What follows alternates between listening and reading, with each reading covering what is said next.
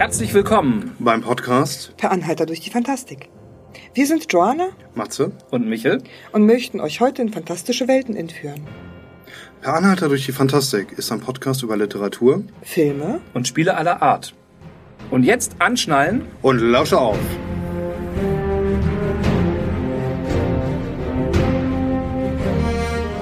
Dieser Folge ist uns ein kleiner Fehler bei der Aufnahme unterlaufen. Und zwar haben wir ein Handy verwendet, um eine Ersatz- oder beziehungsweise eine Sicherungsaufnahme zu machen, da wir ein neues Aufnahmegerät haben, dank Joanna. Und daher sind uns auch ein paar Störgeräusche in die Aufnahme geraten. Wir bitten dies zu entschuldigen. Auch wir fangen gerade erst an und lernen dazu. In weiteren Folgen wird uns das hoffentlich nicht mehr passieren. Und äh, wenn doch, dann weist uns einfach mal darauf hin und sagt uns, wie wir das besser machen können in Zukunft. Vielen Dank und genießt die Folge. Ja, herzlich willkommen zu unserer vierten Folge. Ähm, solltet ihr im Hintergrund unserer, ähm, unseres Podcasts ein paar, mh, hm, sagen wir mal, Trommelwirbel holen, so ist das kein Gewitter. Nein, das sind die äh, orkischen Kriegstrommler. Die haben sich heute hier eingenistet, um uns ein bisschen zu malträtieren. Die bringen uns ein Ständchen.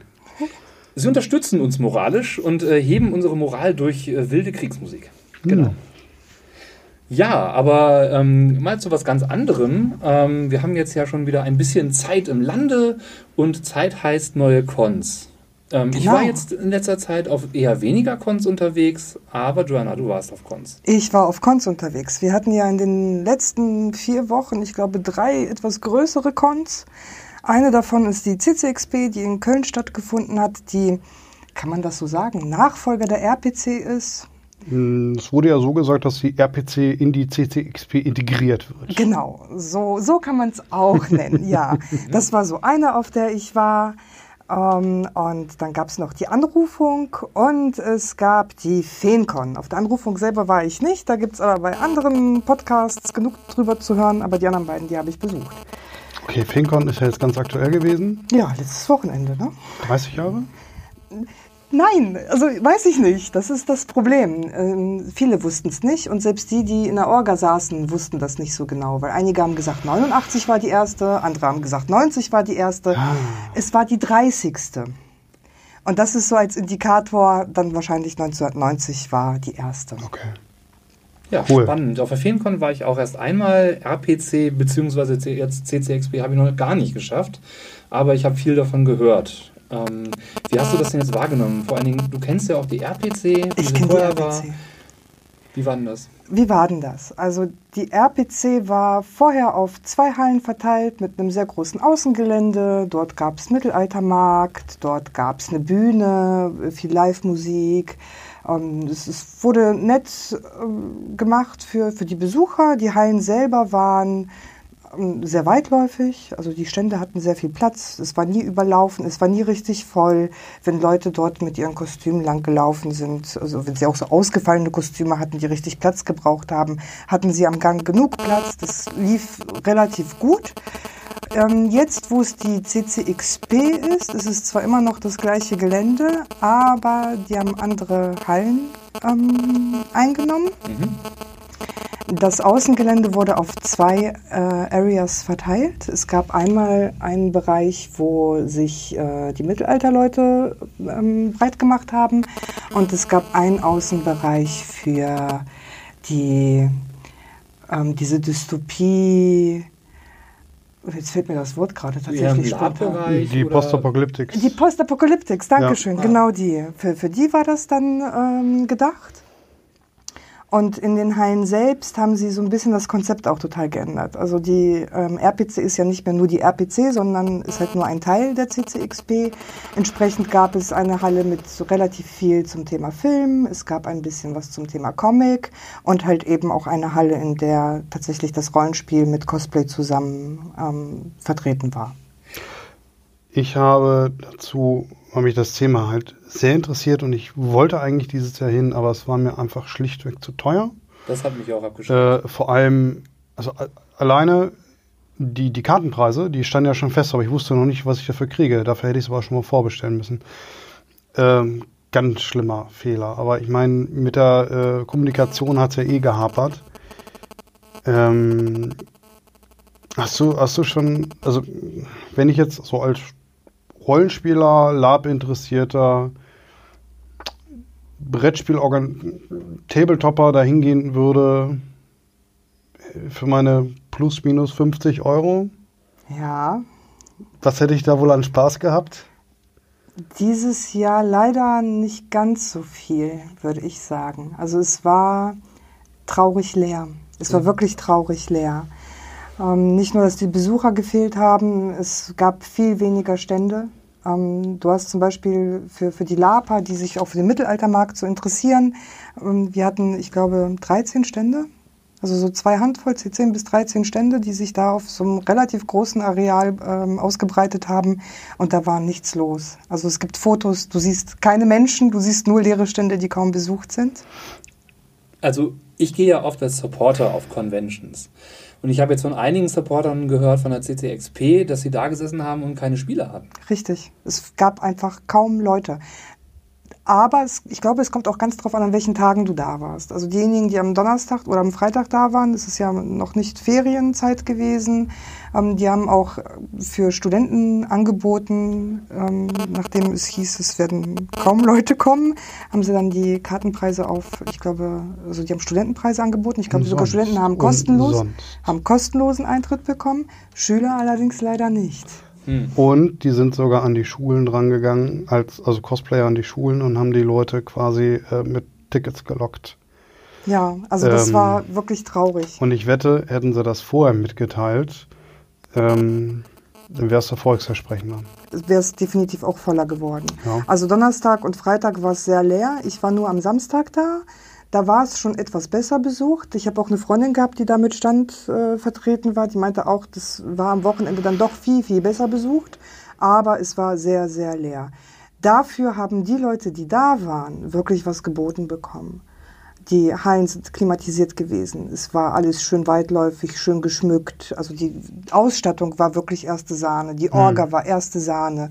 Also das war schon ein ganz anderes Niveau, als man das zur RPC kannte. Ich glaube, ich bin da einfach nicht die Zielgruppe für, weil klar, Rollenspiel, Tabletop, Brettspiel, Bücher, alles cooles Zeug, holt mich ab. Aber das habe ich doch auf einer Con.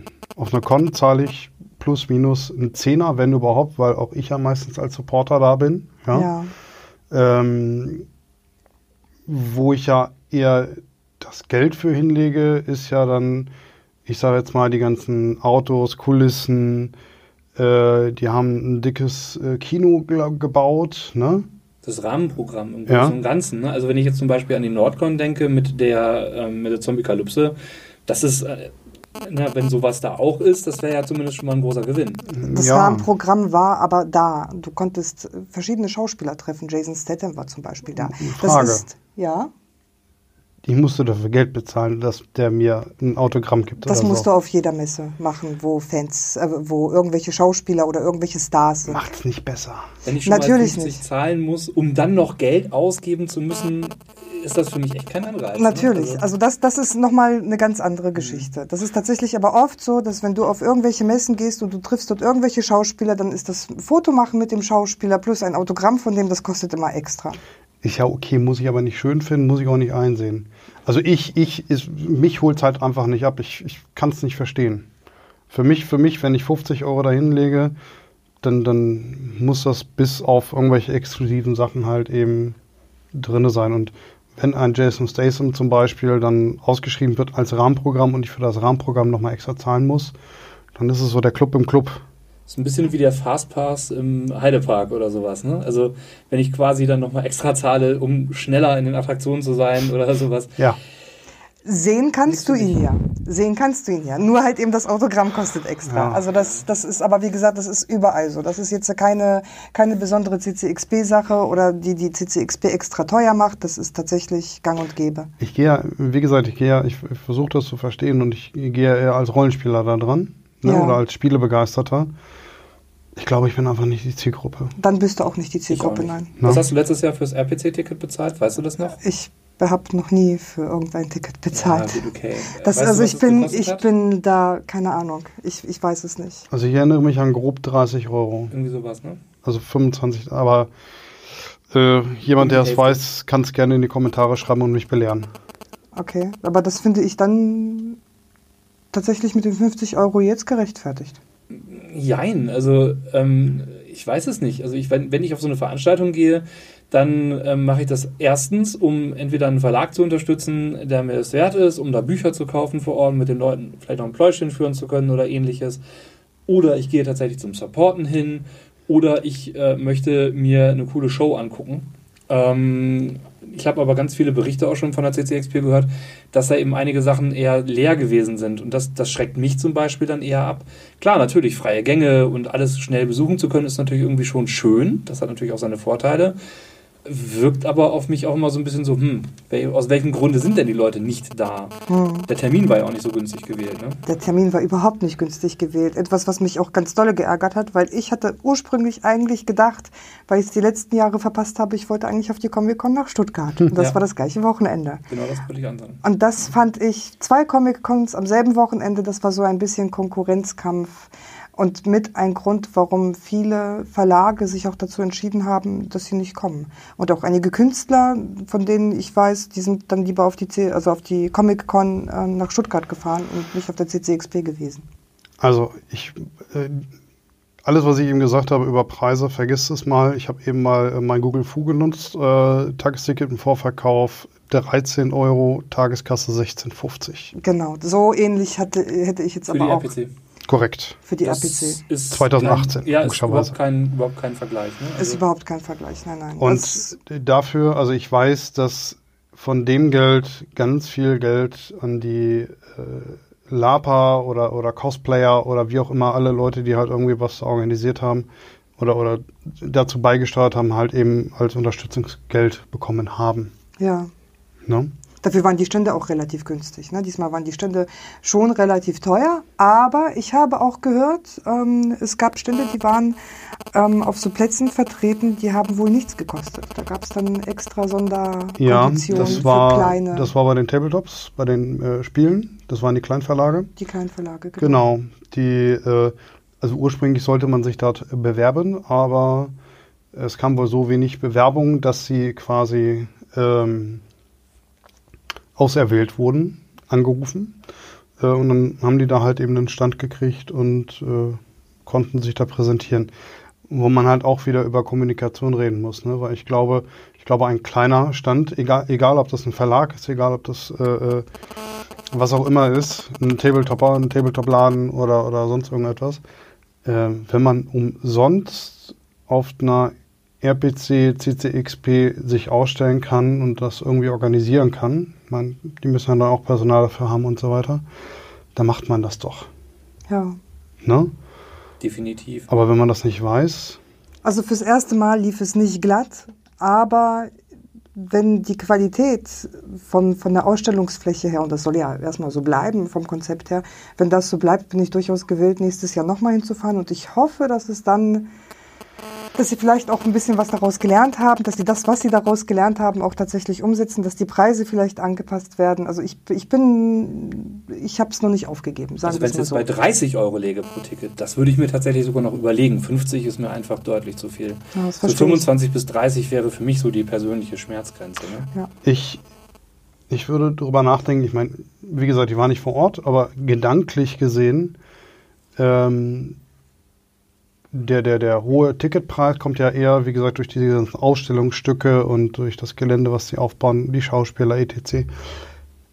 Wenn ich jetzt aber als Rollenspieler dahin gehe, der dem das eigentlich nicht interessiert, ob man dann nicht vielleicht die äh, Tickets splitten könnte.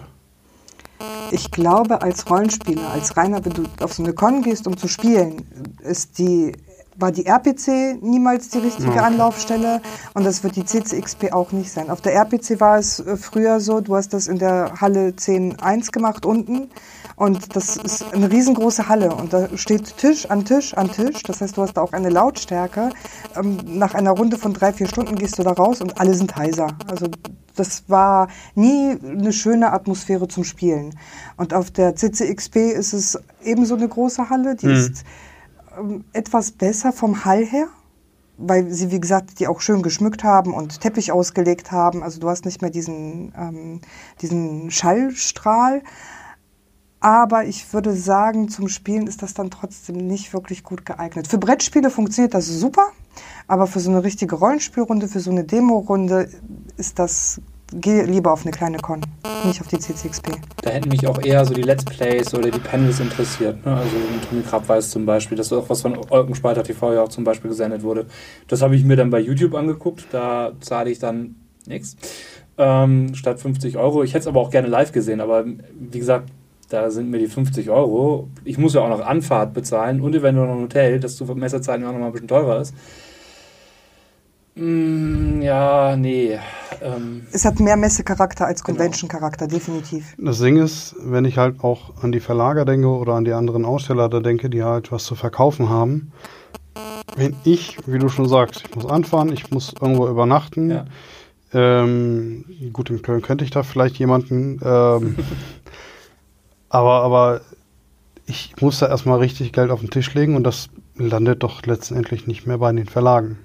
Nee. Also als Aussteller, ich muss meinen meinen Stand bezahlen, ich muss meine Leute bezahlen. Ich habe einen Ausfall von der normalen Arbeit, die irgendwie vor- oder nachgearbeitet werden muss.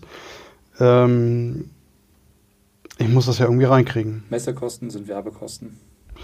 Nein. Das Nein, kommt, also das nicht- kommt auf, nicht auf die Branche aber- drauf an. Aber es ist das, was du an Werbung quasi damit generierst, dass die Leute da sind. Und Das, das, können wir, das können wir nochmal auf dem Wirtschaftspodcast äh, durchdiskutieren. Genau. aber die Leute erwarten das, ne? Wenn du nicht da bist, dann ist es halt so ein bisschen so, ach, ja, hm, okay. naja, also ich meine, Asmodee hatte ja auch noch so einen Mini-Stand, ne? Und äh, Pegasus hatte auch einen Mini-Stand, wenn überhaupt. Gab es nicht auch das Lesecafé? Ja, das wurde von Feder und Schwert wieder gemacht, wie die Ja. auf der RPC auch. Ist das nicht auch vom Pan betreut worden? Das kann sein, das möchte ich mich nicht fest, darauf Da festnageln. kann ich mich auch gar nicht festnageln. Okay. Also mir war da, als wenn da irgendwas. Also ich habe hab zwar relativ viel gesehen, aber wie gesagt, es war alles sehr Ja. weitläufig. Ähm, ich war am Stand vom Uhrwerk. Mhm. Natürlich. Ähm, ich war am Stand ganz wichtig, weil das ist so die gro große Neuheit, die ich dieses Jahr dort auch mitgenommen habe. Ich war bei Truant. Mhm. Ich habe mir das Witcher-Rollenspiel abgeholt. Das freut uns. Wir freuen uns auf die nächste Runde. Ja, das glaube ich, ähm, weil das ist tatsächlich auch zur CCXP erschienen. Ja. Und ansonsten waren wir bei diesem Apokalypse, Postapokalypse-Gelände, habe mich dort mit ähm, einigen Leuten unterhalten. Aber wie gesagt, ich war nur einen Tag da, also das Ja. war alles Ja. sehr groß für einen Tag. Und wenn man wirklich überall mal irgendwo reingucken wollte, wenn man dann vor allem ähm, in dieser Halle, wo Tommy Krapp war, ist, mit Mario Mhm. Stritter und mit Bernhard Henn, ähm, sich noch hinsetzen wollte und den zuhören wollte, also das war auch den ganzen Tag Programm. Das war zu viel. Also das habe ich alles zeitlich gar nicht geschafft. Wäre ich das, die ganzen vier Tage da gewesen, dann hätte ich wahrscheinlich alles mitnehmen können. Aber so, äh, also ich kann nicht hundertprozentig genau sagen, was da jetzt tatsächlich alles vertreten war. Wie halt üblich auf Messen ist halt meistens zu groß, als dass man alles an einem Tag wirklich sehen kann. Genau. Also auf die ganzen kleinen, ganz kleinen Fachmessen vielleicht. Aber auf der Feencon warst du länger, richtig? Auf der Feriencon war ich theoretisch auch nur einen Tag. ich war am Sonntag noch einmal kurz drauf, um ein bisschen zu filmen, weil es so voll war am Samstag, dass ich mit meiner Kamera dann nicht wirklich vernünftig durch die Gänge gehen konnte. Also habe ich das Sonntag früh nochmal gemacht. Hat natürlich Nachteile, weil jetzt habe ich ganz viel Filmmaterial mit einer sehr leeren Con und mit wenig Besuchern. Erweckt nicht den richtigen Eindruck. Es war ziemlich voll. Es war sehr gut besucht. Nach den letzten Jahren, die eher Mauer waren, hat mich das auch wirklich dolle gefreut. Wie war die Luft? Die war erstaunlich gut. Wir hatten am Samstagabend noch ein richtig dickes Gewitter. Also es hat wirklich äh, Katzen und Hunde geregnet. Und das hat sehr gut abgekühlt. Also die Luft war angenehm. Im Gegensatz zu den letzten Jahren. Wir hatten auch nicht ganz die Deswegen heißen. Temperaturen. Die letzten Jahre hatten wir ja immer so um die 36, 37 Grad. Das war kaum zu ertragen. Und dieses Jahr hatten wir so 30 Grad plus das Gewitter am Abend. Das war Okay. gut. Das ist dann ja schon viel angenehmer, ne? Durchaus. Und äh, was hast du denn da so alles Schönes gemacht auf dem Feencon? Was habe ich gemacht auf dem Feriencon? Ich habe eine Runde Wolsung geleitet, weil ich muss ja auch ein bisschen arbeiten, wenn ich auf so eine Con gehe. Sehr schön.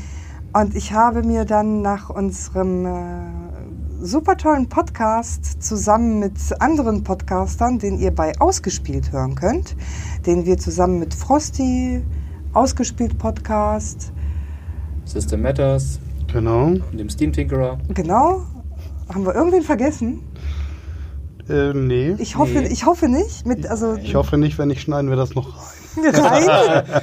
Das ist äh, ganz unauffällig. Genau. Den könnt ihr euch auf jeden Fall bei Ausgespielt anhören. Nachdem wir das so erfolgreich gemacht haben, habe ich mir dann auf der FeenCon gedacht, hey, warum das Gleiche nicht nochmal wiederholen, aber mit anderen Leuten? Und dann habe ich mir den Michael. Jägers geschnappt von Jägersnet. Ich habe mir den Thomas Michalski von der Dorp geschnappt. Ich habe mir den Ralf Sandfuchs von ja, was macht er? Von seinem eigenen Podcast geschnappt. Und ich habe mir den Moritz Melhem geschnappt, der mit allem, was mit Rollenspiel irgendwie zu tun hat, zu tun hat. Gratis Rollenspieltag zum Beispiel. Zum genau. Und wir haben uns dann in einen Kellerraum verkrochen, wo es auch gerade noch so erträglich war von den Temperaturen. Und da haben wir dann so eine gute halbe Stunde über die 30. Feencon und über alle Feencons vorher gesprochen. Habt ihr eine kleine Anekdotenparade veranstaltet? so ein bisschen, ja. Schön. Ja, ich bin irgendwie nicht mehr so weit unterwegs auf Cons. Ich auch nicht. Das muss ich auch nicht mal haben. Also es ist irgendwie, Ach, ich hätte da schon noch wieder Lust zu. es kommt, es muss, es muss mich dann schon was locken. Also FeenCon hätte mich dieses Jahr echt gereizt, aber das lag zeitlich für mich echt ungünstig. Feencon ist immer ein Besuch wert. Also ich bin Ja. seit, ich weiß nicht, meine, meine Con-Saisons haben angefangen so um 2002, 2003 herum. Da habe ich als Supporter für Earthdown gearbeitet oder angefangen und war dann regelmäßig in, in, in der Ecke, habe die Feencon besucht, habe die Redcon besucht und war ich eigentlich jedes Jahr da bis Ende der 2000er Nullerjahre. Redcon habe ich zuletzt besucht, als sie noch in Dortmund war. Also die letzte Ja. in Dortmund. Da war ich so bitter enttäuscht, dass ich dann nicht mehr hingefahren bin. Und dann habe ich Berichte von den Neuen gelesen, dachte, ach, das kannst du mal wieder machen. Dann ist es aus Unna wieder weggezogen. Ja, nee, Unna war, war ich zweimal. Ja. Dortmund viel und dann war ich in Unna, glaube ich, zweimal und jetzt ist es ja in Limburg und seitdem war ich da nicht mehr. ich fahre ich fahr gerne die zwei Stunden nach Hamburg zur Nordcon, da werde ich immer glücklich gemacht. Ja. Die lohnt sich auch. Ähm, So wenn, ich, wenn, ich, wenn ich an Dreieich denke, ich, ich, also es ist meine, meine persönliche Erfahrung, das war einfach keine schöne Erfahrung, hat mir nicht viel Spaß bereitet. Da war ich zum Beispiel noch nie. Ist die einzige Con, auf der ich jemals erlebt habe, dass Leute sich buchstäblich um einen Spielerplatz an, auf einem Tisch geprügelt haben. Also nicht vor, der, aus, vor dem Ausgang geprügelt haben. Okay, prügeln nicht. Ich kenne es aber von der Redcon. Da haben auch alle angefangen zu betteln, wir brauchen Spielleiter, weil es gab so viele Spieler und viel zu wenig Spielleiter. Und irgendwann haben wir uns dann 40 Leute einfach mal geholt und haben Werwölfe vom Düsterwald gespielt, weil das halt mit so vielen Leuten der ging. Auf der, Auf der Dreieich, Ja, In Dortmund? ja. Ach, ihr wart das, die meinen Schlaf gestört haben, ja? Ach was? auf der Dreieich kamen ja selbst äh, ähm, die Leute nicht zum Aushang. Nee. Also man wollte den ja den, den runden Zettel aus der Hand reißen. Ja. Und also, mm, mm. also das, ich, ich weiß nicht, ich weiß nicht, ob das irgendwie nur meine, meine komische Wahrnehmung war oder so. Aber hat mir einfach nicht viel Spaß gemacht. Ich war auch dann glücklich, als ich auf dem Nachhauseweg war. Ähm, und das, das war für mich damals so ein Moment, wo ich mir sagte, ich hatte viel, viel Fahrerei, ich hatte einiges an Extrakosten und dafür hatte ich kein richtig schönes Wochenende. zu viel, zu viele Leute, zu wenig Tische, es war zu laut. Diese riesige Halle für Tabletopper, die gar nicht so richtig ausgenutzt Die, ja, ja, genau. Und, und äh, ne, also da hast du Platz gehabt, den durftest du nicht nutzen. Das war, ein- das war nicht, das war nicht gut. Und seitdem, seitdem sage ich mir, warum, warum soll ich dann so lange fahren? Dann, also wenn, wenn ein schönes Rahmenprogramm wie eben auf der Nordcon ist, Ja. das ist ja dann so ein Event, da kann ich dann auch mit meiner Frau hin und sagen, komm, du gehst mal da gucken, ich gehe mal da gucken, spielen, leiten, wie auch immer. Ähm, ich brauche mir keinen Kopf machen. Ja. Ne? Wir werden glücklich, das ist dann so ein, ein Pärchen-Event in Anführungsstrichen. Kann ich aber mit, kann ich absolut nachvollziehen, geht mir mit Svenny ja genauso. Mhm. Der spielt ja auch ungern auf Cons und wenn ich dann gerade meine Runden irgendwo leite, dann läuft er gerne mal draußen rum. Ähm, auf der Feencon zum Beispiel hat er sich auch dann draußen aufs Gelände, das ist ja das Schöne an der Feencon, der hat ja auch ein Außengelände, hat er sich dort auch hingesetzt, hat sich mit meinem Chefredakteur für Spiele beim Dorn äh, zusammengesetzt. Die haben dann so drei, vier Stunden einfach mal eine Runde gequatscht Cool. und haben so die Zeit überbrückt, weil er auch gesagt hat, genauso wie bei der Nordcon, es ändert sich nichts. Die Feencon ist irgendwie, man kommt hin und man weiß sofort, da steht der Stand, da steht der Stand. Es gibt nur so marginale, minimale Änderungen und das ist bei der Nordcon ähnlich. Ne? Ansonsten ist es immer das Gleiche, jedes Jahr das Gleiche. Und wenn man das nur als Zuschauer wahrnimmt und nicht aktiv daran teilnimmt, dann hat man das Gefühl, habe ich schon gesehen, was will ich hier überhaupt. Aber als Spieler oder als jemand, der auch an den Aktivitäten draußen gerade teilnimmt, ist das natürlich, oh, schön, es ist wieder da, ich kann es nochmal machen. Das ist Ja Mensch, dann würde ich mir die Feenkon doch gleich mal fürs nächste Jahr auf meinen Konkalender mal wieder draufschreiben. Kann man ja eventuell auch mal mit anderen Besuchen da in der Gegend äh, verbinden. Ich meine, äh, gibt ja genug Leute, die man kennt, die in der Ecke wohnen. Also ich habe zum Beispiel mein Hotelzimmer auch schon wieder gebucht. Das machen wir auch jedes Jahr. Wir Ja. checken aus und reservieren gleich fürs nächste Aber Jahr. es geht ja nichts über ein wunderbar klimatisiertes Hotelzimmer, nicht wahr? Nein, nichts. Vor allen Dingen nicht bei dem Wetter. Bei Die Ja. Feenkon hat ja den Ruf, auch immer die Hitze zu haben. Ja, aber- Feenkon ist, also Hitzewelle ist da, das ist klar. Klar, so Ende Juli, ne? Also Mitte, Ende Ja. Juli ist halt immer schon eher, eher mal heiß. Kann man auch ganz gut mit rechnen. Definitiv. Wird jetzt ja äh, dank Klimawandel auch nicht unbedingt besser. 40 Nein. Grad sind angekündigt. Hooray! Ja, Zum zweiten Mal drauf. dieses Jahr. Hooray! Das freuen wir uns drauf. Na, aber dann bin ich ja mal gespannt, was nächstes Jahr aus der CCXP wird. Mhm. Äh, kann ja nur besser werden und wenn es nächstes Jahr gut wird, vielleicht gehe ich dann übernächstes Jahr dahin. Ich werde es mir auch, glaube ich, nächstes Jahr erstmal skeptisch aus der Ferne betrachten. Es sei denn, die senken die Ticketpreise ganz gewaltig. Äh, dann würde ich es mir auch nächstes Jahr schon angucken. Aber äh, ich sag mal 25 Euro oder drunter und ich bin da, äh, alles drüber und ich werde nicht hinfahren. Lohnt sich für mich nicht. Also ich wäre, hätte ich den Preis bezahlen müssen, wäre ich auch nicht gefahren. ja, Also hätte ich den, das Presseticket nicht bekommen, dann hätte das ganz anders ausgesehen. Ich war aber als Presse da und da waren sie aber auch sehr kulant. Und das Vielleicht ist, gibt's ja Supporter-Kontingent oder sowas. das wäre eine Option. Naja, und Fin- FinCon hört sich auf jeden Fall zumindest nach Ja. einer gelungenen Mischung aus Con und äh, nerdiger Veranstaltung an. absolut. Also ist nur zu empfehlen. Wie gesagt, jedes Jahr. Hm. Ich war jetzt 15, 14, 13, 14, 15 Mal da und werde das die nächsten Jahre definitiv weiterhin fortführen. Zumindest so lange, wie die Con noch dort stattfindet, wo sie gerade stattfindet, weil das Ja. Haus soll abgerissen, renoviert, was auch immer werden. Wir warten mal ab. Genau. Aber ein paar Jährchen haben wir noch. Abschließend noch kurz, nicht falsch verstehen, ich hate nicht über die drei, ich hatte einfach nur eine schlechte Erfahrung und dafür lohnt es sich nicht. Bitte geht dahin, macht eure eigene Erfahrung. Ich habe sehr, sehr viele Positivstimmen von der Dreieich gehört. Lieben Gruß an die Dreieich-Orga. Außerdem gibt es da echt gute Runden. Also wir haben ja auch tolle Spielrunden gehabt und wir hatten ja auch viel Spaß beim Spiel. Es war halt nur wirklich so, dass es irgendwie einfach voll und laut war. Ich meine, das spricht ja irgendwo auch für die Con, dass da so viele Leute immer wieder hingehen, nicht wahr? Ich wollte es mir auch mal angucken. Lass es dir nicht von uns verderben. Genau. Ja, ich habe zugeschlagen bei der, ich sag mal, Rettet den Uhrwerk Verlag, Rettet Feder und Schwert. Ähm, habe mir ein buntes Rollenspielpaket gekauft, unter anderem aber auch einfach mal Romane. Und möchte einfach mal jedem ans Herz legen, der irgendwie am Thema Fantastik interessiert ist, sich die Splitterromane, Splittermond-Romane mal anzusehen und auch einfach mal reinzulesen. Äh, als PDF hilft den Verlag immer am meisten, aber klar, gerne als Print. Ähm, ich habe jetzt in kurzer Zeit zwei Romane durchgelesen, bin jetzt beim dritten. Ähm, angefangen habe ich mit dem ersten Roman Nacht über Heratis von Anton Wester. Der ist von 2017 ähm, und führt einen einfach mal gut in die Splittermondwelt ein.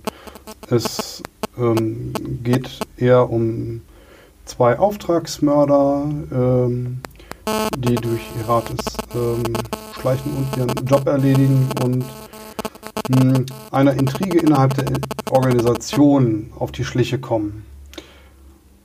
Das Ganze ist ein bisschen hart und dreckig aufgemacht, äh, was mich persönlich sehr anspricht. Schon die ersten zehn Seiten haben mich abgeholt. Jeder, der es gelesen hat, wird jetzt wissen, was ich meine.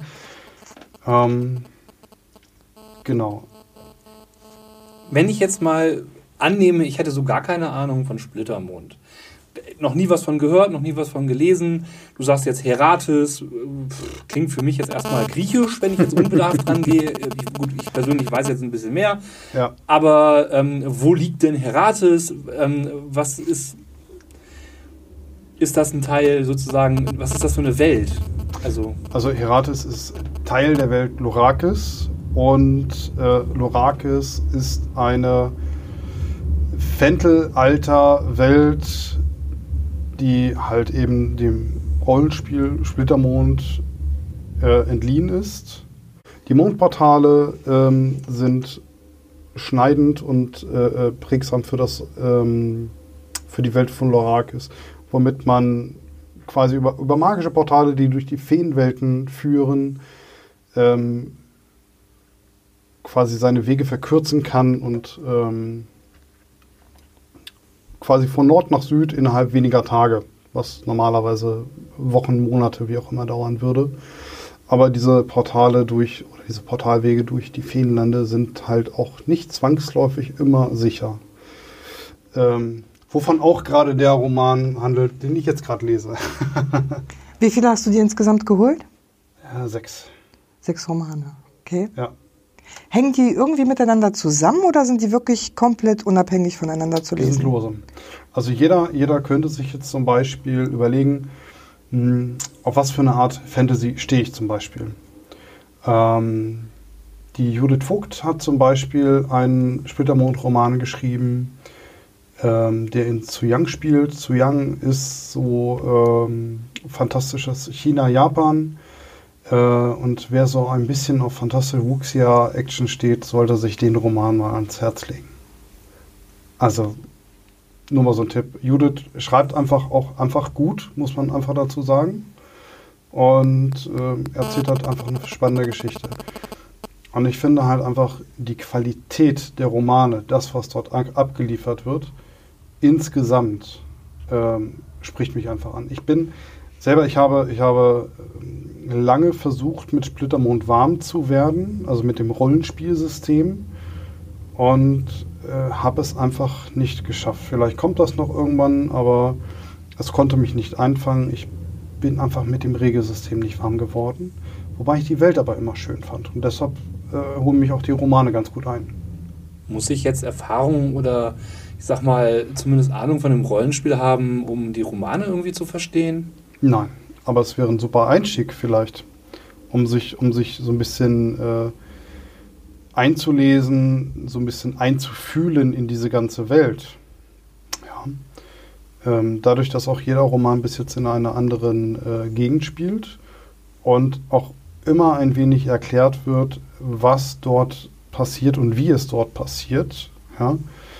Hm, Also diese, diese Einführung zum Beispiel in diese Feenwelt, äh, bei der ich gerade dran bin, ähm, das, das, ist, das nimmt dich einfach schön an die Hand. Also wenn du Splittermond spielst und äh, egal ob Spielleiter oder als Spieler und dich da vielleicht ein bisschen reinfinden möchtest, dann, dann wäre das einer der, der, der schönen Wege. Das heißt, diese Romane ähm, bilden die Atmosphäre, die das Rollenspiel Splittermond sozusagen verursachen soll oder auslösen soll, auch ganz gut ab, denkst du? Richtig, richtig. Also ich, ich, denk, ich denke, die Romane spiegeln das genauso wieder, äh, wie es sein soll oder sein kann. Ne? Jedem sein Splittermond, aber äh, das spiegelt es wieder, wie ich es wie ich's für richtig empfinde. Jetzt ist Lorakis ja eine sehr, sehr magische Welt, äh, wo irgendwie jeder im Prinzip Zauberei erlernen kann. Spiegelt sich das auch in den Büchern wieder? Ja, ja.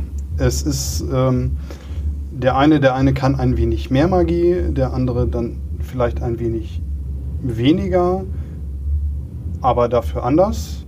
Ähm, die einen stärken sich auf eine ganz natürliche Art und Weise. Ähm, bei dem anderen äh, wird eben, eben in einem Nebensatz erwähnt, und äh, Charakter XY macht einfach mal wieder ein paar Lichtkugeln, sodass ganz selbstverständlich äh, Licht herrscht. Ähm, bei anderen äh, kann man es vielleicht nur vermuten, dass, dass sie Magie wirken, weil sie einfach so stark und ausdauernd sind. Mhm. Ne? Ähm, und ich glaube, auch das spiegelt es ganz gut wider, weil ich glaube, wenn ein Handwerker in der Welt von Splittermond, äh, meinetwegen ein Schmied äh, zum Beispiel äh, dem Fels und, und dem Feuer zugetan ist, dann, dann wird er da kein Feuerzeug, Zunderschwamm, äh, Stein und Stahl rumliegen haben, dann wird er einen kleinen Flammenzauber machen, um seine Esse anzuwerfen. Ja? Hm. Ähm, das ist so das, wie ich es mir immer vorgestellt habe. Der Dachdecker fällt vom Dach und äh, es passiert demnächst, weil er. Weil er ein, ein Feder, Federfall-Äquivalent zaubert, genau. Ja, ja, genau. ja, sehr schön. Finde ich gut. Und ähm, wie viele von den vier Romanen hast du denn bis jetzt gelesen? Ich bin jetzt im dritten. Ich habe die hintereinander so weg. Das ist ja schon recht ordentlich, ne? Also ich meine, äh, wie lange hast du die jetzt ungefähr? Hm, Monat? Ja. Ich meine, du bist ja mit Arbeit auch immer ganz gut beschäftigt und trotzdem. Ich lese nur abends. Ich lese Ja. immer quasi so von 10 bis 11, so plus minus. Ja. Also das, ja, es liest sich auch einfach gut. Ne? Liest die schnell, schnell und gut weg, sagst du. Ja. Ja. Hm, Hast du von den dreien, die du gelesen hast, einen Favoriten bis jetzt? Ich würde sagen, es ist äh, tatsächlich Nacht über Herates. Hm. Doch, also von der von der von der Story ähm, hat es mich am meisten abgeholt und wie gesagt, ich mag ich mag halt doch lieber dieses äh, hart und dreckig angehaucht. Ja, das hart und dreckig war alles klar. Genau. ja. Aber da muss ich da auch mal reinlesen. Weil ich habe mir jetzt, ähm, die Regelwerke habe ich, aber Splittermond selber habe ich noch nie gespielt. Mhm. Und ich finde das System an sich sehr reizvoll, also von, von der Welt her, was ich so gehört habe. Aber ich komme einfach nicht dazu. Also Michel, ich muss dich unbedingt irgendwann Ja. noch mal dazu kriegen, dass du mir eine Runde Das Splittermond heißt, dazu leitest. kriegen, sag einfach nur Bescheid. Ja, die Zeit Genau. muss man haben, ne? So. Die Zeit, ja, das ist immer der Faktor, ne? Aber dann könnte ich ja schon mal durch die Romane ein bisschen reinschnuppern. Genau, kannst du mal Klar. reinschnuppern. Das Ja. klingt gut. Feder und Schwert mag ich ja sowieso immer sehr. Die veredeln die Wirklichkeit und das machen die auch ganz Ja. gut. Also Ja. die, die Bücher haben immer eine ganz tolle Qualität und äh, von daher ist das eigentlich immer, immer Ja. ein Blick wert. Ja, generell Fantastik in Deutschland ist sowieso so ein bisschen so ein kleines Stiefkind, habe ich immer so das Gefühl. Ich weiß nicht, ob ihr unter anderem die Diskussion mitbekommen habt um das PAN-Netz, also das äh, Fantastik-Autorennetzwerk und Wikipedia. Ja, ja, ganz, ganz frisch jetzt auch. Ne? Der Wikipedia-Artikel soll gelöscht werden, weil zu wenig Relevanz. Genau, ja, also knapp 200 Mitglieder ist jetzt nicht relevant in Deutschland und als Verein brauchen wir gar nicht in die Tiefe einsteigen, aber ähm, ja, ist halt so ein Aufregerthema für viele, ne? weil Fantastik ja gerne mal als, äh, ja, wie gesagt, als Stiefkind behandelt wird. Äh, U-Literatur. wie wir, um nochmal auf das ne, erste Thema mit der CCXP zurückzukommen, auch von Mairi und äh, äh, wir hatten auch noch alles dabei. Tommy Krabweis? Krabweis war dabei. Bernhard genau. Henn? Bernhard Henn war dabei. Die haben das ja auch besprochen auf der CCXP, ne? Also das Thema ähm, Fantasy in Deutschland. Ja, aber hart und dreckig kann ich auch. Hart und dreckig kannst du auch, ja? Erzähl mal. Ja, ich habe ähm, eine Neuanschaffung auch seit der Nordcon, so wie unser lieber Matze mit seinen Büchern. Da habe ich mir nämlich das Grundregelwerk ähm, von Conan von Modifius gekauft. Das ähm, neue Spiel, das seit 2017 erschienen ist, ähm, als Kickstarter gemacht wurde und auf dem 2W20-System beruht, das ja auch Star Trek Adventures zum Beispiel benutzt. Mhm. Genau, ich habe das jetzt durchgelesen und nachdem ich das äh, Grundregelwerk durch hatte, kam ich nicht umhin, äh, mir noch ein paar Zusatzbände zu kaufen, ähm, das Kreaturenbuch und äh, noch ein Buch über Ruinen und verwunschene Städte. Ähm, Gibt es zwar alles nur auf Englisch und, naja, und den Spielleiterschirm irgendwie ähm, zum Reingucken für Kurzregelüberblick oder ähnliches. Ähm, der hat mir auch ganz gut geholfen, genau. Also Komplettpaket. Das heißt, du kannst demnächst eine Runde leiten. Oh, Komplettpaket ist das bei weitem noch nicht. Es sind mittlerweile schon ähm, über zehn verschiedene Bücher dafür erschienen. Also es ist schon eine ganze Menge draußen. Das muss man sagen. Seit 2017 war Motivius ja ganz schön fleißig. Zehn verschiedene Bücher heißt viele Regionen oder viele Regelerweiterungen oder eine Mischung oder Ja, quasi eine Mischung. Also ähm, in dem Kreaturenbuch zum Beispiel ähm, ist ein neuer Archetyp mit erklärt worden, der Beastmaster. Mhm. Ähm, mit dem man dann auch ähm, Charaktere ein bisschen anders spielen kann. Und in jedem der oder in den Regionalzusatzbänden ähm, sind dann auch spezielle, also neue Archetypen und vor allen Dingen neue Hintergrundgeschichten. Denn ähm, bei der Charaktererschaffung würfelt man seine War Story aus, normalerweise nach dem Grundregelwerk. Das heißt, alle Charaktere waren irgendwie im Krieg. Davon geht man aus und haben irgendeine Kriegsgeschichte erlebt, weil die Welt in Kriegen verstrickt ist und deswegen da irgendwie jeder reingezogen wird. Das ist einfach Teil der Charaktererschaffung. Und äh, nach dem Beastmaster kann man dann sagen, ja, nee, mein Charakter ist eher in der Wildnis aufgewachsen, der hat gar keine War Story, der hat eine Hunting Story, Mhm. wo sich dann wieder Fertigkeiten daraus ergeben. Ah ja, okay. Ja, das Das heißt, man baut auch seinen Charakter so ein bisschen mit einer Story, sodass man einen runderen Charakter am Tisch hat. Also es ist halt Anfang. eine biografische Charaktererschaffung. Mhm. Allerdings, du gehst, ähm, du kannst den Charakter, wenn du willst, sogar komplett zufallstechnisch erschaffen. Also du kannst, kannst die komplette Erschaffung dem Zufall überlassen. Ähm, dann äh, würfelst du aus, wo der herkommt, du würfelst aus, wie der aufgewachsen ist, du würfelst den Archetypen aus, du würfelst aus, was der für eine, für eine komische Eigenschaft hat. Jetzt Ähm, hast du mich, jetzt will ich ja, spielen. Also du kannst, kannst, du kannst deinen Charakter komplett random erschaffen, was äh, sehr witzig ist, aber ähm, es gibt auch so ähm, ja, Alternativen zur Charaktererschaffung, dass man sich entweder alles aussucht oder dass man sich bestimmte Teile aussucht ähm, und den Rest dann dem Zufall überlässt. Genau. Wie viel Conan ist in Conan drin? Oh, eine ganze Menge Conan. Ähm, also nicht nur im Titel, sondern Conan selber ist auch als NSC ähm, im Grundregelwerk enthalten. Ähm, und es hat die Eigenschaft, dass in jedem der Regionalbände eine Version von Conan vorhanden ist. Ähm, es ist nämlich so, dass die Regionalbände nicht heißen irgendwie, keine Ahnung, die Küste von so und so, sondern sie heißen zum Beispiel Conan the Pirate Ah, und ähm, oder Conan the King. Und ähm, die Regionen, die dann darin beschrieben sind, sind entsprechend den Geschichten ähm, von Robert E. Howard auch die Regionen, die darin beschrieben werden. Also sprich, die Regionen, die in der Kurzgeschichte eine Rolle spielen, sind auch die, die dann quasi in der Regionalbeschreibung ankommen. Ähm, Conan the Pirate äh, hat dann noch Seekampfregeln mit drin zum Beispiel ähm, und äh, bietet neue Archetypen. Da ich das noch nicht habe, kann ich jetzt leider nicht sagen, wie Hm. heißt, aber ähm, es gibt halt äh, quasi, das ist modular aufgebaut. Genau. Und es gibt auch noch neue Stories in diesen ganzen Regionalbänden. Das Regelwerk dahinter kommt ja von Star Trek Adventures, richtig? Quasi, es, ist, äh, es teilt sich das gleiche Regelwerk, das 2W20-Regelwerk. Mhm. Ähm, mal ganz, ganz kurz angeschnitten ähm, hat man äh, einen Attributs- und einen Fertigkeitswert. Die werden addiert ähm, und dann würfelst du 2W20 im Standard und jeder Würfel, der unter Attribut plus Fertigkeit bleibt, ist ein Erfolg. Jede Eins sind zwei Erfolge beziehungsweise haben noch einen Sondereffekt und wenn du äh, unter deinem, nee, wenn du unter deinem Fertigkeitswert bleibst zusätzlich, dann hast du auch noch einen weiteren Erfolg. Genau. Und 20 bringen Komplikationen rein. Man kann aber mehr Würfel würfeln. Also quasi reizen. Ja, jein. Ähm, äh, du hast ähm, zwei Mechanismen. Ähm, und zwar hast du einmal das sogenannte Momentum.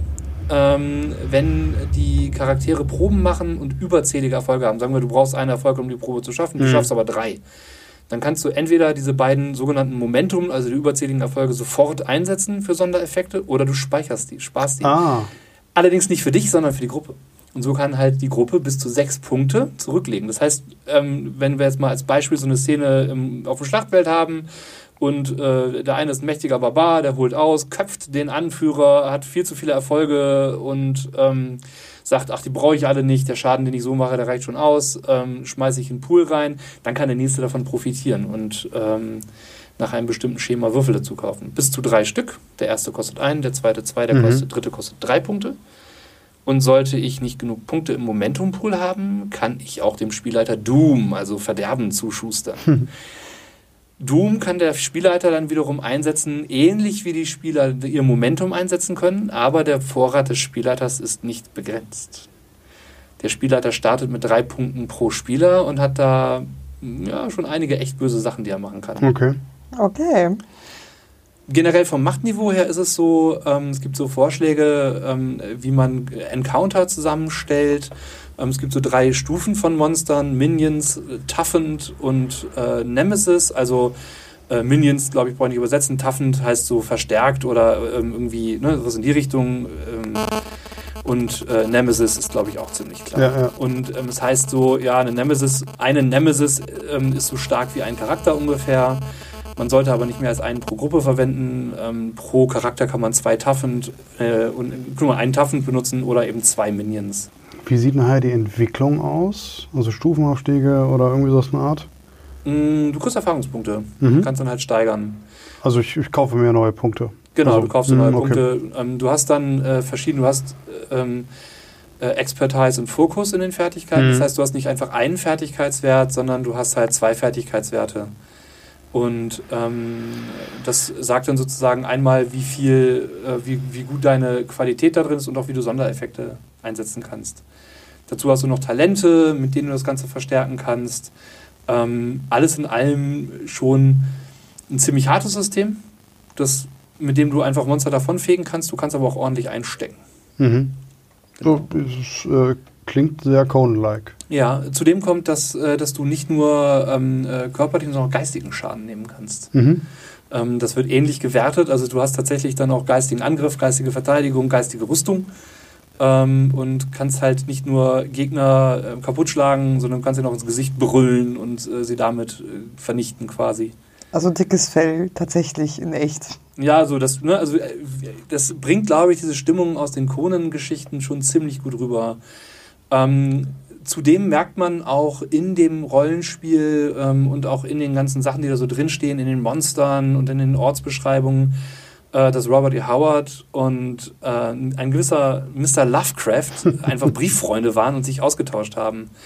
Ähm, so gibt es dann zum Beispiel Dead Relais, also die, ne, das, das versunkene Relais, wo Cthulhu wohnt. ähm, äh, man kann gegen Dagon kämpfen. Ähm, äh, es gibt die stygische Wüste. Es gibt ähm, in dem ähm, Buch ganz viele Einträge, die sich lesen wie Einträge aus Geschichtsbüchern, ähm, die dann von irgendwelchen Professoren in den 20er Jahren in der Arkham, Massachusetts geschrieben wurden in der Miskatonic University. Also ganz, ganz viel Crossover-Zeug. Total Okay. super. Was Conan aber, also was die Howard-Geschichten halt ganz massiv von Lovecraft unterscheidet, ist, ähm, es taucht in beiden Horror auf. Ähm, bei Lovecraft gehen die Charaktere dann kaputt, oder die Figuren darin kaputt, sterben, werden wahnsinnig oder äh, beides, ja.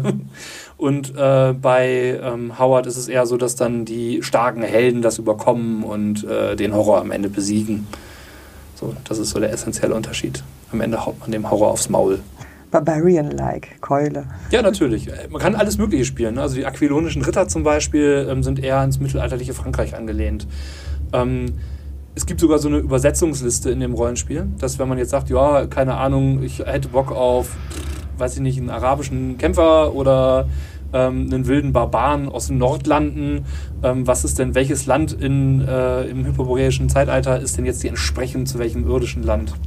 Wie ist, denn, wie ist denn so die Magie da abgebildet? Ich meine, Conan ist ja jetzt nicht so für Feuerball werfende Sachen.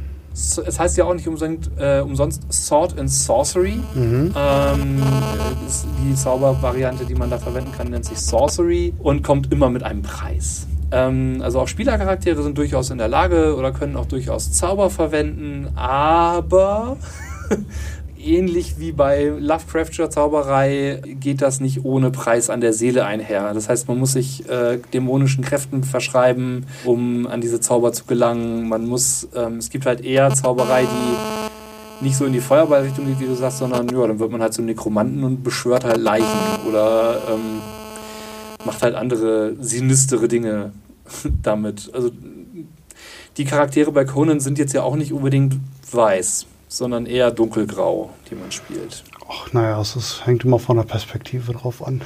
Ja, also es ist halt tatsächlich auch darauf ausgelegt, dass man eher äh, kampfgehärtete Söldner, Krieger und ähnliches spielt. Ähm, wer jetzt also das klassische Zuckerbäcker-Rollenspiel erwartet, ja, der wird damit nicht glücklich werden. Also äh, mein Charakter kann nicht kämpfen, ist eine Aussage, äh, über die man herzlich lachen könnte bei Conan, Mhm. weil das unweigerlich dazu führt, dass man, ich sag mal, an 30 Prozent des Spiels wahrscheinlich keinen Spaß haben wird.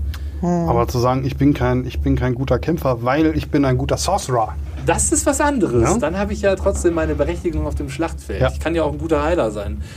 Ähm, Irgendwo, irgendwo müssen sie auch ihre Kriegserfahrung Genau. hierher haben. Ne? Ja, tatsächlich ist es sogar, dass, dass, die, dass die Fähigkeit Heiler ähm, äh, eine essentielle Fertigkeit ist, die du bekommst, wenn du zum Beispiel die, den Kriegerarchetypen wählst, ist das automatisch mit drin, dass du auch heilen kannst.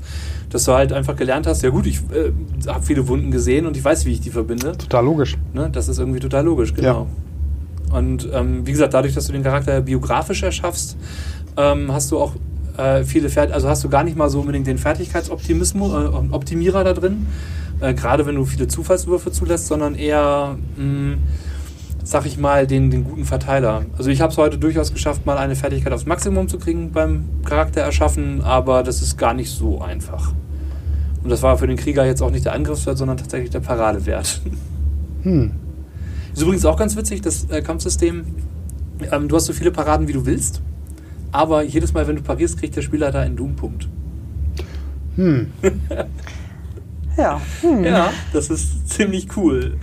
würde ich gerne einmal in Aktion sehen. Ja, Das äh, kann ich euch gerne mal anbieten. Ich Ja. habe da, ich lese mir gerade das Abenteuer durch, das da in dem Grundregelwerk drin ist. Das liest sich ganz gut. Ähm, beginnt auf einem Schlachtfeld, so viel sei verraten. Das ist noch ohne Spoiler, ähm, weil das einfach der, der Einstieg der Charaktere ist. Ähm, und ähm, ja, geht dann interessant weiter. Sehr, sehr Conan-haftig, sehr, sehr palpig und ähm, ja. Ansonsten gilt halt für Conan immer Crush your enemies, see them driven before you and hear the lamentations of the women. Ne? Ich muss gerade an die Conan-Oper denken. ja, genau. Conan the Ähm, Musical. Ja, okay, ich, ich merke schon, wir äh, machen dann gleich mal Termine. Auf jeden Fall. Ich bin total begeistert. Also ich werde mir auch jetzt über die Zeit mit Sicherheit auch noch die anderen, also Conan the Pirate, Conan the King und sowas zulegen. Ähm, ist definitiv für mich ein System, das sich auf Langspielen lohnt. Ja, wer bringt das jetzt auf Deutsch? Machen wir ein Crowdfunding? Also gekauft habe ich das Ganze im Uhrwerkzelt, aber die ähm, Modifiersachen hat in Deutschland halt auch der Uhrwerk-Verlag bis jetzt gemacht. Ne? Achtung, Cthulhu ist sehr erfolgreich. Ja. Ähm, also von daher hoffen wir, dass es dem Verlag bald besser geht. Ähm, da laufen ja auch noch ein paar Crowdfundings. Ja. So nicht Joke wird jetzt, kommt es in den Druck. Ja, So super. viel, so viel ist klar. Für, Wir ähm, brauchen nur noch eine Freigabe von Monte Cook. Okay. Für Roll Inclusive sieht es auch gut aus. Ja. Da lief jetzt eine Vorbestelleraktion. Um, Die um läuft halt- gerade. Wenn das hier ausgestrahlt wird, dann ist sie durch. Wahrscheinlich, ja. Ja, dann gehen wir mal von aus. Verbotene Lande ist gerade noch ein bisschen, ähm, ja, Ist noch Äh, unklar. ist noch unklar. Unklar ist schön, ja. Ja.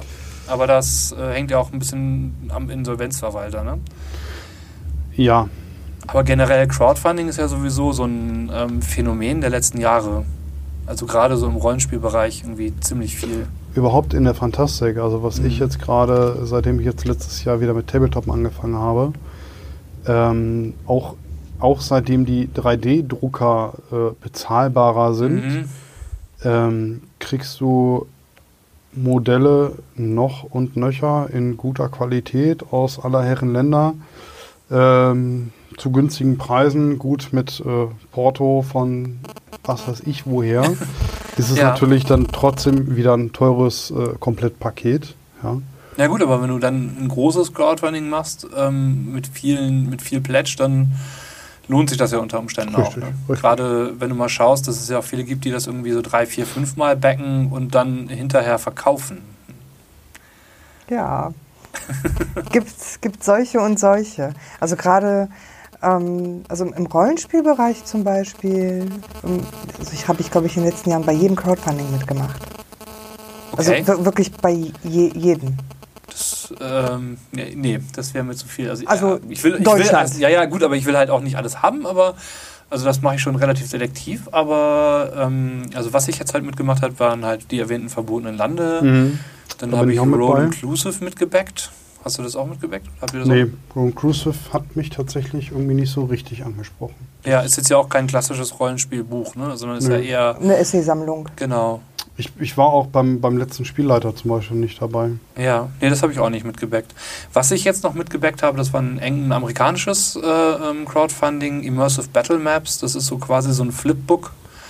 Ähm, das ist mit, äh, was war das, 10.000 war das Ziel, 980.000 sind reingeflossen, Dollar, US-Dollar. Mhm. Okay. Das ist so ein, so ein Buch, wo dann halt Battle Mats drin sind fürs Rollenspiel, ähm, dass du aufklappen kannst, das dann eine plane Ebene bietet und wo du dann verschiedene Karten einfach hast. Ne? Also, dass du einfach auf den Tisch legen kannst. Okay, ich muss an dieser Stelle berichtigen, ich mache bei jedem echten Rollenspiel mit und Mhm. nicht bei ähm, Zusatzgeschichten, die man nicht als Rollenspiel bezeichnet. Also Roll Okay. Inclusive zum Beispiel ist ja kein Rollenspiel, Das ist richtig. Das ist Sekundärliteratur. ist ja eher Sek- Sekundärliteratur. Mhm. Und so- sowas wie, wie diese Mappen oder irgendwelche Zusatzmaterialien, da bin ich dann auch eher nicht dabei. Aber ich sammle halt Rollenspiele und vor allem sammle ich sie immer so in dieser Deluxe-Luxus-Variante und entsprechend mache ich da auch immer genau in, in, diesem, in dieser Preiskategorie mit. Wobei, wenn es ähm, Systeme gibt, wo es keine Luxusvariante gibt, dann nehme ich halt eben das normale gedruckte Buch.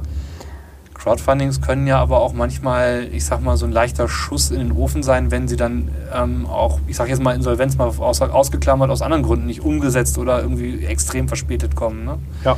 Das ist ja so in der deutschen Rollenspielerszene auch so ein bisschen so ein schwarzes Tuch oder rotes Tuch, das eben, ähm, ja, jetzt mal na, keine Namensnennerei, aber dass es halt Sachen gibt, die noch, ja, ne, die halt echt noch ausstehen. Deadlands, die Box. Die, ja, die, die dicke Box zum Beispiel, aber halt Dresden Files ist ja nur noch viel länger in der Pipeline. Ja. Ne? Kommunikation war jetzt nicht so dolle und in den letzten Tagen kam auch nichts. Das äh, das frustriert. nicht so ist, ist total frustend. Ich habe Ja. das aber auch zum Beispiel mit, mit Umleut, das Heavy Ja. Metal Rollenspiel. Ja.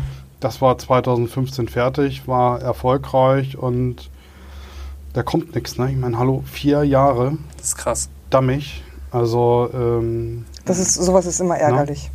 das, das verstehe ich nicht. Also und äh, das, das Ding ist, ähm, es, es kommt immer mal wieder so, so, also gefühlt alle ein, zwei Jahre kommt mal so eine kleine Meldung mit, jetzt passiert was. Aber versprochen, jetzt passiert was und Dann es kommt passiert nichts. nichts. Ne?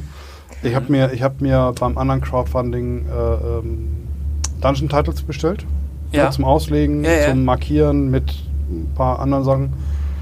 Das ist auch schon über ein Jahr äh, überfällig. Ja. Aber die Leute schreiben wenigstens ab und zu mal. Und wenn es nur einmal im Monat ist, die gehen damit offen um und sagen, das und das ist passiert oder das, das und das ist noch nicht passiert und deshalb wird es sich noch weiter verzögern. Es tut uns wirklich leid. Aber, aber sie halten das am Leben und äh, ich habe nicht das Gefühl, dass ich über den Tisch gezogen werde. Möchte Ja. ich keinem un- unterstellen, ne? aber ähm, das Gefühl schleicht sich halt eben ein. Ne?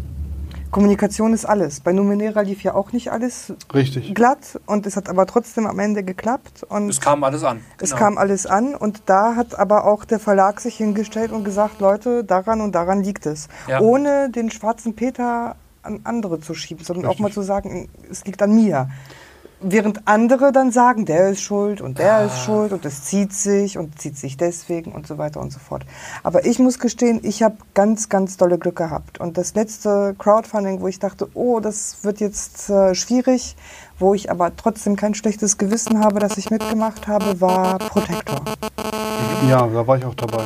So, da habe ich auch schon gedacht, oh Gott, oh Gott, wenn das jetzt nicht mehr kommt, mein Gott, egal. Vielleicht kommt es dann trotzdem den richtigen Leuten zugute. Das Geld hat mich jetzt auch nicht umgebracht. Wenn Stimmt, nicht, äh, ne, dann hätte, ähm, dann hätte die Familie was davon gehabt. Ich muss jetzt für jeden erstmal kurz sagen, dass der, der ähm, Crowdfunding ähm, Herausgeber André Wiesler, André Wiesler, danke, ich kam wirklich nicht mehr auf, auf Andres Namen, ähm, quasi kurz nach dem Crowdfunding verstorben ist. genau, ganz plötzlich und unerwartet. Und das war ein Schlag für alle. Also ich, ich war schockiert. Ja, und es ist aber rausgekommen und es kam an und es ist ein ganz tolles Ding und jedes Mal, wenn ich jetzt auf diese, also ich will es eigentlich gar nicht spielen. Also es ist, ich gucke da immer mit, mit ähm, Ja, aber vielleicht sollte man das gerade deswegen spielen. Ich habe das, also ich habe das, das Buch gelesen und dann danach nochmal das Hörbuch gehört, was er Ja. eben selber eingesprochen hat. Ähm, es ist groß, es tut gut. Also ich habe ich hab ihn nie kennenlernen dürfen, aber ähm, man hat das Gefühl, dass er noch irgendwo da ist. Ja, doch, ich habe ich hab, äh, André um 2001 mal kennengelernt und äh, habe ja für ihn auch Lotland unter anderem Genau. äh, mit supported damals. Genau. Ja. So aus der Zeit, da Ja, habe ich ihn auch letztens rausgefunden, dass ich da auch noch vorne im Buch drin stehe. Was? Ja, ich wusste das gar nicht, dass ich da drin stehe, aber ja. ähm, was macht denn für euch ein gutes Crowdfunding, Kickstarter-Projekt oder so aus? Was, was erwartet ihr euch? Was? Ich will keine, das klingt jetzt vielleicht ein bisschen doof, aber ich will keine Kickstarter-Exclusives. Ähm, und damit meine ich jetzt nicht wie, ähm, du kriegst das Buch in einem coolen Ledereinband statt in einem Standardeinband, sondern Dinge, die es dann auf dem Markt nicht mehr gibt. Ich bin der Meinung, ein Crowdfunding kann eine coole Sache sein, um etwas umzusetzen, was ich sonst nicht, was ich sonst nicht umsetzen würde, weil keiner das unternehmerische Risiko eingehen würde, etwas zu verlegen, von dem man nicht weiß, ob es sich verkauft. Aber ähm, dann quasi solche Dinge zu produzieren, wo dann hinterher Leute im Internet Mondpreise für verlangen. Ja, mein Gott, meine Güte, wenn es jetzt eine Brosche ist oder ähm, irgendwas anderes, was mit dem Spiel an sich nichts zu tun hat. Aber wenn es Sachen sind wie Karten für das Spiel zum Beispiel, die ich brauche, ja, oder die ich, äh, die ich im Spiel brauche. Und die gibt es ja nur im Kickstarter, das finde ich doof. Es ist, gibt ja zwei Kickstarter-Exclusive-Varianten. Es gibt ja gesamte Projekte, die nur und ausschließlich Kickstarter-Exclusive sind, wo dann danach nichts mehr kommt. Ja, finde ich scheiße. Ne? Äh, das hat man viel bei äh, Spielen und so ein äh, Kram. Also äh, Brettspiel, Tabletop, etc. Ja. Ähm, und dann das, was du sagst, dass es manche Sachen nur Kickstarter-Exclusive gibt. Ja, das ist so, das ist so eine Schere, ne? Was meinst du, Joanna? Also ich kenne dieses Exclusive nur beim Crowdfunding und danach nie wieder. Habe ich jetzt einmal kennengelernt aus dem Musikbereich. Da wurde Mhm. ein Album produziert und dann hieß es, das gibt's nur hier und wer nicht mitmacht, der hat Pech Ja. gehabt und danach gibt's das nie wieder. Mhm. Dann denke ich mir, ich würde das jetzt aber gerne kaufen. Ich habe das vielleicht vorher gar nicht mitgekriegt. Ja. Also gerade im, im Bereich Musik ist ja noch ein bisschen weitläufiger, da ist man ähm, ja nicht immer up to date. Im Rollenspielbereich, Rollenspieler haben bessere Möglichkeiten und bei Weitem nicht so viel, ähm, dass sie sich besser ähm, vorbereiten können und auch auf dem Laufenden halten können. Beim äh, normalen Crowdfunding, also für mich ist Crowdfunding ein Marketinginstrument und ich finde es gerade super, dass Sachen dadurch produziert werden, die sonst eventuell nicht gemacht werden würden. Genau, aber ich finde halt, dass es dann dazu dienen sollte, um quasi ein Projekt zu starten. Kickstarter, nicht ähm, äh, Genau. Ne, also nicht, nicht Kick und dann aufhören quasi. Genau, Ne, also bei einem Kickstarter, den benutzt man beim Motorrad ja eigentlich auch nicht, um das anzumachen, dann geht's wieder aus. Richtig. Sondern das soll ja anbleiben. Und also genauso sehe ich das auch. Ich, Ich, ich äh, bin dabei voll und ganz bei euch. Ich mag, ich mag aber auch Kickstarter ähm, Exclusive Inhalte, also quasi ähm, kleine Bonis, die ich bekomme, weil ich quasi ja vorfinanziere, ja, ähm, die jetzt nicht unbedingt spielrelevant sein müssen. Ja, aber also sei es, sei es keine Ahnung, sowas wie eine Beschreibung einer Stadt in der Spielwelt oder ähm, äh, sei es sowas wie eine coole Landkarte oder sowas, ähm, die ich dann auch nicht in, keine Ahnung, schlechterer Version später nochmal kriege, dann finde ich das doof. Also wenn das jetzt sowas ist wie Deluxe-Charakterbögen oder ähm, andere Sachen, die ich in normaler Version dann hinterher trotzdem noch kriege, dann ist das für mich okay. Dann ist auch, wie gesagt, wenn du sagst, ja, hier diese Special Edition mit, keine Ahnung, Unterschrift vom Autor und ähm, äh, Limited Edition 1000 Stück oder so, finde ich gut. Aber das, äh, also das, das hat für mich seine Berechtigung. Aber inhaltsgleich soll es bitte für alle anderen später auch noch sein. Richtig, da, alle sollen das gleiche Spiel spielen können. Richtig. Ja, aber ähm, wenn ich jetzt zum Beispiel einen Bonus kriege, Mhm. keine Ahnung, irgendwelche coolen Marker, Pokerchips, ähm, eine coole Tasse zum Beispiel. Bei Seelenfänger Ja. gab es eine coole Tasse dabei. Das finde ich okay. Das, das, das finde ich, das finde ich total cool. Ähm, Lesezeichen brauche ich nicht, die gibt es bei jedem Kickstarter. Äh, äh, Jetzt mit drei Lesebändern. Jetzt Jetzt, mit- mit 27 ja, Lesebändern. ich meine, Lesebändchen ist das Ach so. eine, aber Lesezeichen. Ach so, ja. ja. das Ähm, ist es. Ja, also dann, dann lieber irgendwie äh, fünfmal Lesezeichen und Charakterblätter weniger und dann irgendwie was Cooleres, was anderes. Ne? Ja. Ich habe auch so viele Poster, die kann ich gar nicht aufhängen. Ja, ich weiß, was du meinst. Ich weiß, was du meinst. Die Lesezeichen sehe ich auch vollkommen ein. Was ich schön finde, ist, wenn es heißt, wenn Summe X erreicht wird, dann nehmen wir besseres Papier. ja, Ja, super. Sowas, ja, sowas haben finde alle ich. was von. Genau, also so, so diese Pledge-Sachen, die finde ich richtig, richtig klasse. Ja. Zu Seelenfänger muss ich eine kleine Anekdote bringen. Ich habe auch bei Seelenfänger mitgemacht und ich habe jetzt meine Deluxe, äh, Mhm, mein Deluxe-Buch bekommen. Und ähm, das ist etwas, was ich so ein bisschen bei anderen Crowdfundings vermisst habe, wenn du so eine Deluxe-Variante hast, die begrenzt ist auf 50 Stück zum Ja. Beispiel, dass manchmal nicht drin stand, welche Nummer von wie vielen Mhm. ich habe. Bei Seelenfänger steht eine Nummer drin. das ist schön.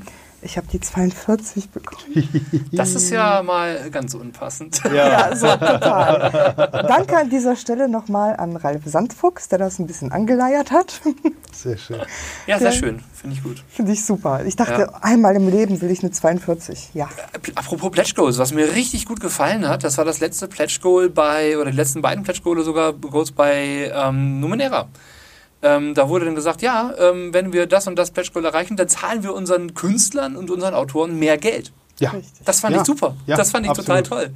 Das So. ist so richtig, das ist so ein, das ist so ein, für mich so ein richtiges Feel-Good-Ziel. Ja. So, ich finde das total super, dass das erreicht wird, weil ich weiß, dass das dann, dass dann mehr Geld bei den ganzen Leuten ankommt, die das machen.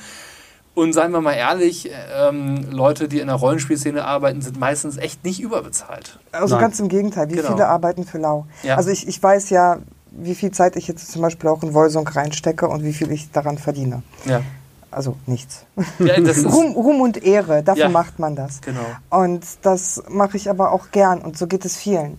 Also Mhm. das, das ist halt einfach so. Und nicht jeder von uns hat das Glück, dass er irgendwie als Festangestellter, Volllayouter, Lektor, was auch immer, bei einem Verlag arbeiten kann. Das gibt es nicht so oft. Nee, das ist, das ist ein begrenzter äh, Posten quasi, den man da vergeben kann. Ähm, da gibt es nicht so viele. die gibt auch nicht so viele können. Verlage, die sich das leisten können. Nee, ne? Das genau. kommt auch noch dazu. Weil wir haben ja auch gar nicht so viele Verlage, die ähm, neben, die das nicht mehr nebenberuflich machen. Ja.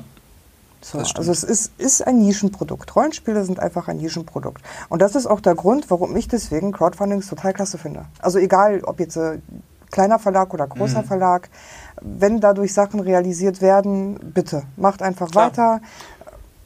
Also, Dann, dann müsste man aber auch mal jetzt drüber reden, ob es dann noch im Sinne des Kickstarters ist, Kickstarter oder, oder irgendwelche Crowdfundings zu starten für Systeme, die schon etabliert sind. Egal, Mhm. ohne, jetzt, ohne jetzt irgendwas zu nennen. du meinst, du meinst jetzt quasi für Regionalband 7.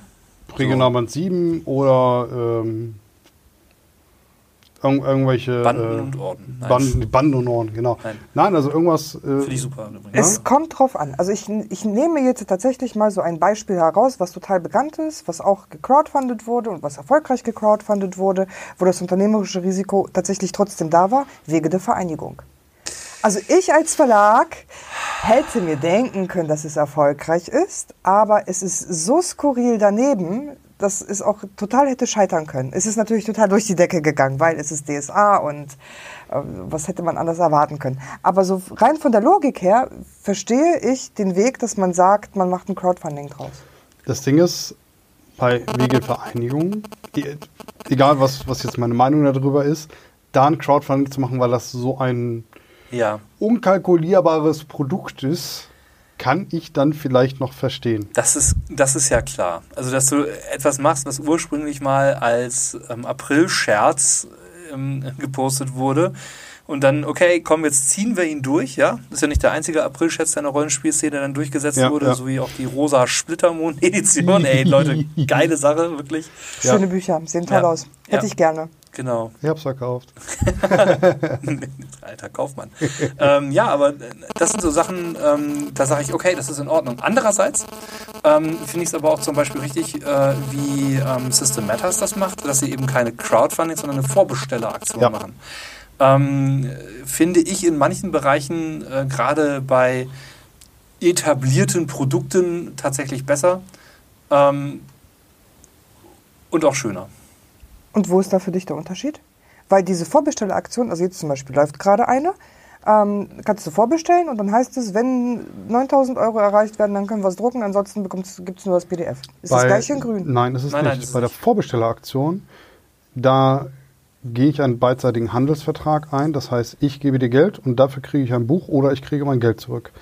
Bei einem Kickstarter, Crowdfunding, wie auch immer, ist das Risiko bei mir als Kunden Du bist ein Investor. richtig. Meine Kohle ist im schlimmsten Fall weg. Ja, das ist der wieder ran. große Unterschied. Ich bin ja ein gutgläubiger Mensch und ich gehe immer davon aus, dass es dann funktioniert, weil die Szene ist, wie gesagt, relativ klein und die Leute wollen ja auch was Besonderes produzieren.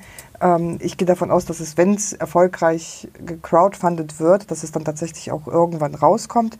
Und dann habe ich durchaus, äh, also für mich macht es dann keinen Unterschied. Gut, dafür gab es mir jetzt zu viele Fälle, in denen das halt nicht so war. Also da, muss, da bin ich echt vorsichtig geworden, ähm, weil es einfach mal ähm, zu viele Produkte gab, die nicht erschienen sind oder auch nicht so erschienen sind, wie sie angekündigt wurden. Also Aber das, dann, weißt du ja bei, einem, bei einer Vorbestelleraktion auch nicht.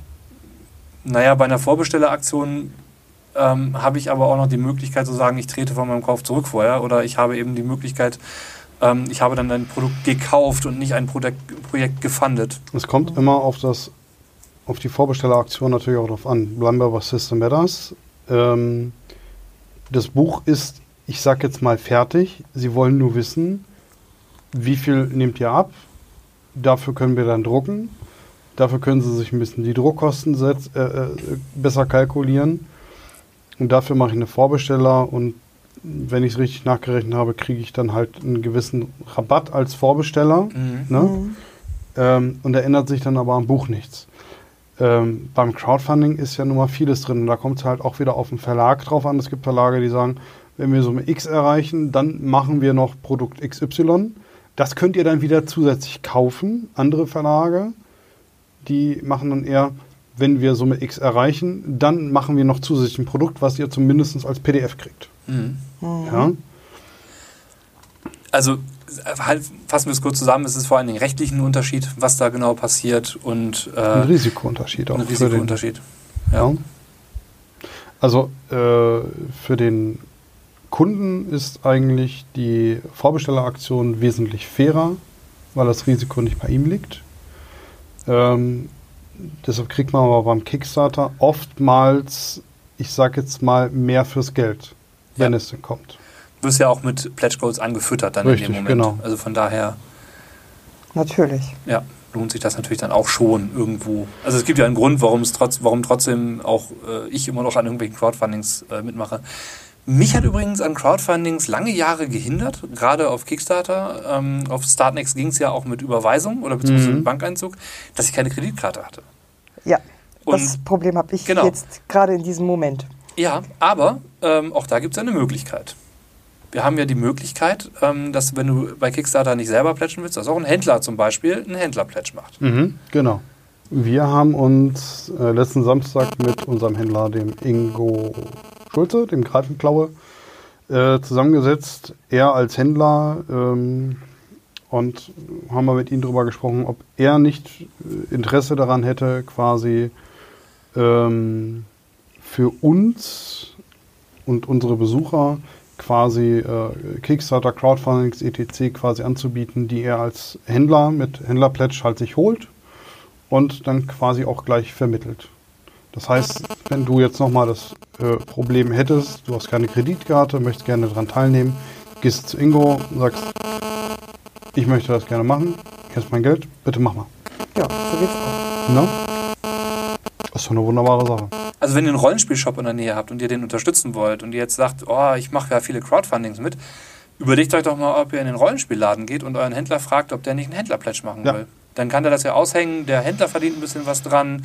Ähm, ihr habt eventuell den Vorteil, dass es vielleicht ein größerer Pledge wird und dadurch noch ein paar coole Sachen dazukommen.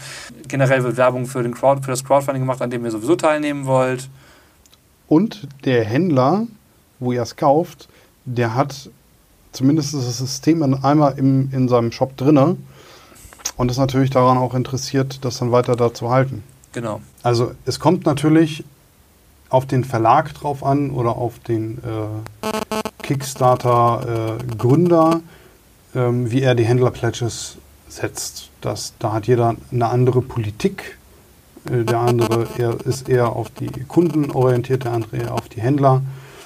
Das muss jeder selber wissen, was da richtig und was da falsch ist.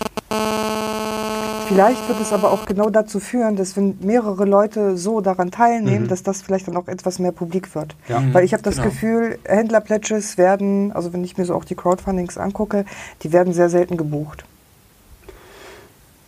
Ich denke, wenn sie attraktiv sind, werden sie gebucht. Ja. Wenn nicht, eher nicht. Also wenn ich als Händler genau das bezahle, was ein Endkunde bezahlt und ich aber nur mehr nehmen muss, dann ist das für mich echt unsexy. Richtig. Verstehe Das- ich. Das heißt, wenn die Verlage auch mal auf die Idee kommen, hey, äh, ich mache mal meinen Händlerpledge um 10% weniger, dann verdient der Händler noch ein bisschen was dran. Ich glaube, dann wird das auch sexy. Also dann kann man das auch machen. Boah, sexy Rollenspieler. Ja, natürlich. Ja, muss Macht halt, Rollenspiel sexy. ja. Ja. genau. Conan ist auch sehr sexy. auf eine sehr urtümliche Art und Weise. ja. genau.